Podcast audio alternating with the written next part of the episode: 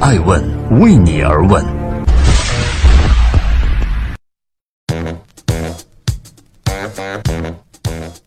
Hello，大家好，二零一八年的十月十八号，星期四，爱问人物创新创富，欢迎大家的守候。今天我们来聊一聊民企赵丽颖嫁给了国企冯绍峰。上一次微博系统的崩溃是去年十月，鹿晗与关晓彤公布恋情，新浪紧急召回了还在休假的程序员回公司修复 bug，成为年度话题。而这一次，赵丽颖的官宣两小时就突破了十亿的阅读量，导致服务器又一度陷入瘫痪。各大商家媒体纷纷接梗，形成一波全民官宣体。就连高校这一次也积极参与，活跃气氛。十月十六日，赵丽颖和冯绍峰宣布结婚。自二零一六年底合作《女儿国》传出绯闻之后的恋情，终于被证实。网友们纷纷感叹：“女儿国的国王成功吃到了唐僧肉。”不同于普通的婚姻，明星结婚往往被视为资源共享、强强联手，其背后资本的重组不亚于公司并购。而赵丽颖和冯绍峰更是直接牵动了十亿体量的商业关系。欢迎继续聆听《守候爱问人物》，爱问人物创新创富。五年二十一部戏，拼命三郎赵丽颖。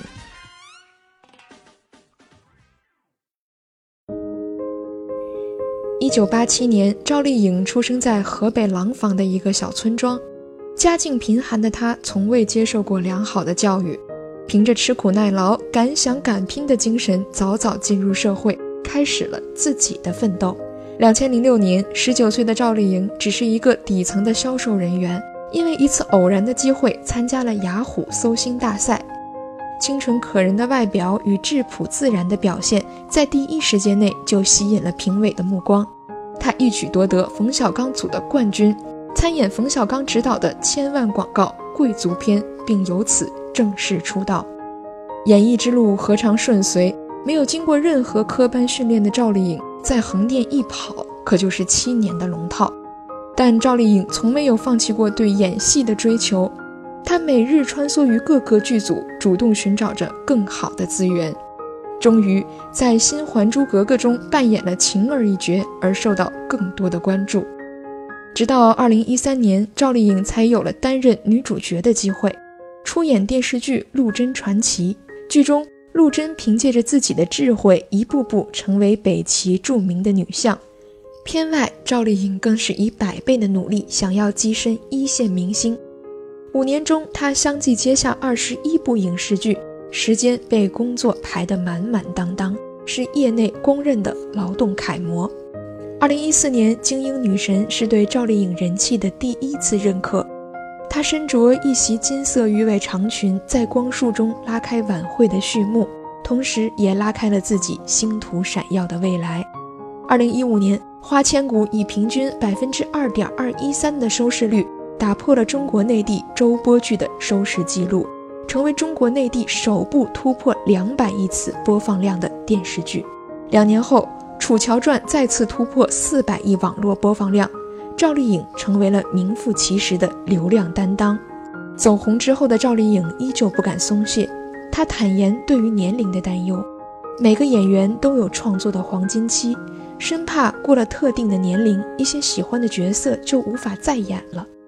他真心热爱演戏，对每一部戏都足够用心，反复揣摩角色，一天二十四小时，除了睡觉，全部都泡在剧组里。与他搭档过蓝胭脂的前辈陆毅曾表示，赵丽颖是同龄人演员阶段最努力、最认真、最拼命的，没有之一。在流量小花用抠图完成作品的时候，赵丽颖一年只休息三天，即使带病也要保证每一个角色的完成度。艺人的用心与付出，观众都会看在眼里，路人缘随之而来。赵丽颖的人气爆棚，成为各大广告主的新宠儿。二零一七年，赵丽颖以十八个代言排名艺人品牌代言数量的第一名。包括迪奥、周大福、奥妙、特步、荣耀等等。影视之外，赵丽颖的商业投资领域也同样拼命。根据天眼查的数据，赵丽颖是四家企业的法人、八家企业的股东、两家企业的高管。赵丽颖最初的投资之路源于向吴奇隆取经，后者拥有六家稻草熊系公司。二零一五年十二月，赵丽颖在获得刘晓峰转让的稻草熊影业百分之一的股权后，成为江苏稻草熊影业公司的股东。一年后，江苏稻草熊影业有限公司经历了一次资本的变更，新增了来自阿里影业的注册资本一百七十六万元。以此推算，阿里影业占股百分之十五，也就意味着稻草熊影业和阿里巴巴文娱板块深度绑定。赵丽颖自此和马云有了千丝万缕的联系。挂牌新三板的海润影业同样引人注目。作为老牌影视公司，海润影业的股东有孙俪、刘诗诗等明星。赵丽颖在2015年成为海润影业的股东，持有141.87万的股份，持股比例约为1.77%。不过，虽然海润影业一直维持着良好的业绩，但因种种原因，七年间四次冲击 A 股失败，前期投入迟迟不能兑现。相比之下，赵丽颖旗下的江苏蓝色沸点影视文化有限公司为她带来了更为直接的收入。其投资拍摄的《楚乔传》斥资两亿元，湖南卫视首轮独播付款二点五八亿元，网络端爱奇艺紧跟其后，以二点六九亿元买断联播协议，再加上四千万元的片酬和同名手游的加持，仅仅一部《楚乔传》。就使赵丽颖在戏里戏外赚得盆满钵满。影视之外，赵丽颖另一块版图构建在科技领域。二零一六年三月，赵丽颖以估值一千零八十万元的股份成为暴风科技的股东。二零一六年十一月，出任宜夏科技的副总裁。跨界之中，是赵丽颖对于商业及未来趋势的精准判断。二零一七年，赵丽颖以一点零四亿元的收入占据当年福布斯中国名人榜第十三位。她一路拼搏，骁勇向前，像一个从泥潭中绞杀出的民营企业，前途不可限量。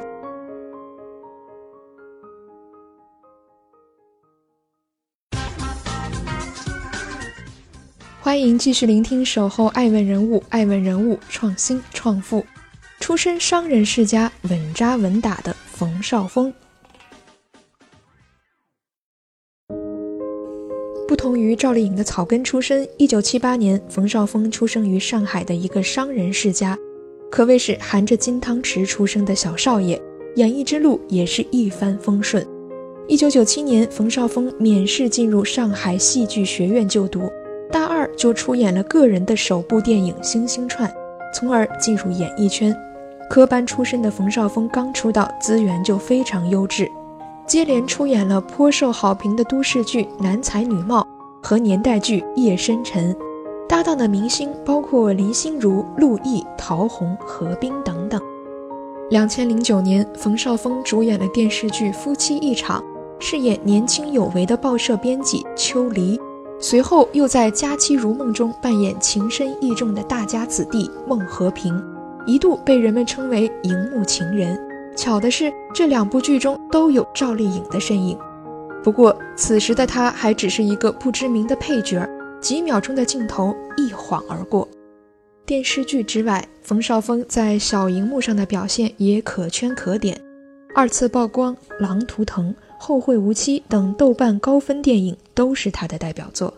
与此同时，冯绍峰继承了家族的经商基因。在投资领域广泛布局，天眼查的信息显示，冯绍峰名下有八家公司，目前在南京锋芒影视文化公司、上海东威影视公司、上海明丰影视公司等五家企业担任法人。同时呢，冯绍峰还是乐视影业、东阳浩瀚等七家企业的股东。二零一五年十月，华谊兄弟宣布以七点五六亿元收购浙江东阳浩瀚影视娱乐有限公司百分之七十的股权。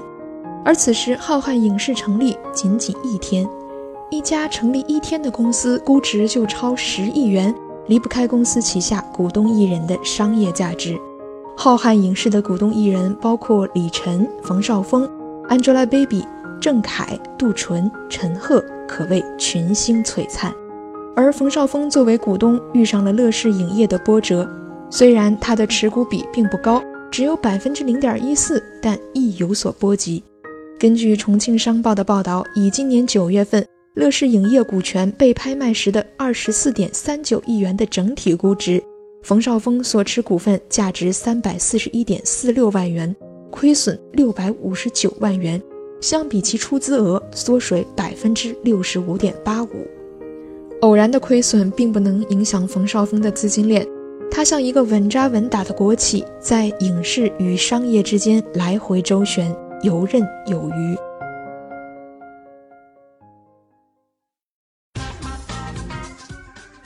欢迎继续守候聆听《爱问人物》，爱问人物创新创富，珠联璧合，明星夫妻的吸金效应。一个明星对应着一个巨大的 IP，所涉及资金盘非常可观。两个一线明星结婚，堪比两家 A 股公司合并重组，对于影响力和吸金力都大有提升。根据公开数据，黄晓明和杨颖以三亿元稳坐明星夫妻收入的首位，不仅在微博上隔空秀恩爱，每次出席活动都大方的分享恋情，总能轻轻松松上头条。而娘娘孙俪与邓超更是六次在影视作品中合体。两千零五年，二人结缘于电视剧《幸福像花儿一样》，之后有《甜蜜蜜》《画壁》《分手大师》《恶棍天使》和近期热播的《影》。邓超自导自演的《恶棍天使》由夫妻档联名宣传，每次发微博都是一次营销，最终一举斩获六亿票房。而此次赵丽颖与冯绍峰的微博热搜，让他俩代言的品牌也顺势火了一把。有网友注意到，双方公开婚照所发的微博都拖着一个小尾巴，其中赵丽颖的是荣耀十 AI 变色更潮美，这正是赵丽颖所代言的手机品牌。手机厂商几乎不费吹灰之力就成为本次热门事件背后的最大赢家。更受关注的依然是二人的影视发展方向。赵丽颖与经纪人黄斌解约，未来可能与冯绍峰共用同一个经纪人。在婚姻内外实现深度绑定，手握上亿资本的赵丽颖更像是一家处在上升时期的民营企业，而冯绍峰则是资源倾斜、稳扎稳打的国企风范。两人的结合实现了品牌效应的最大化，既缓解了民营企业的生存压力，也给国有企业注入了新的活力。一个崭新的商业帝国就此诞生。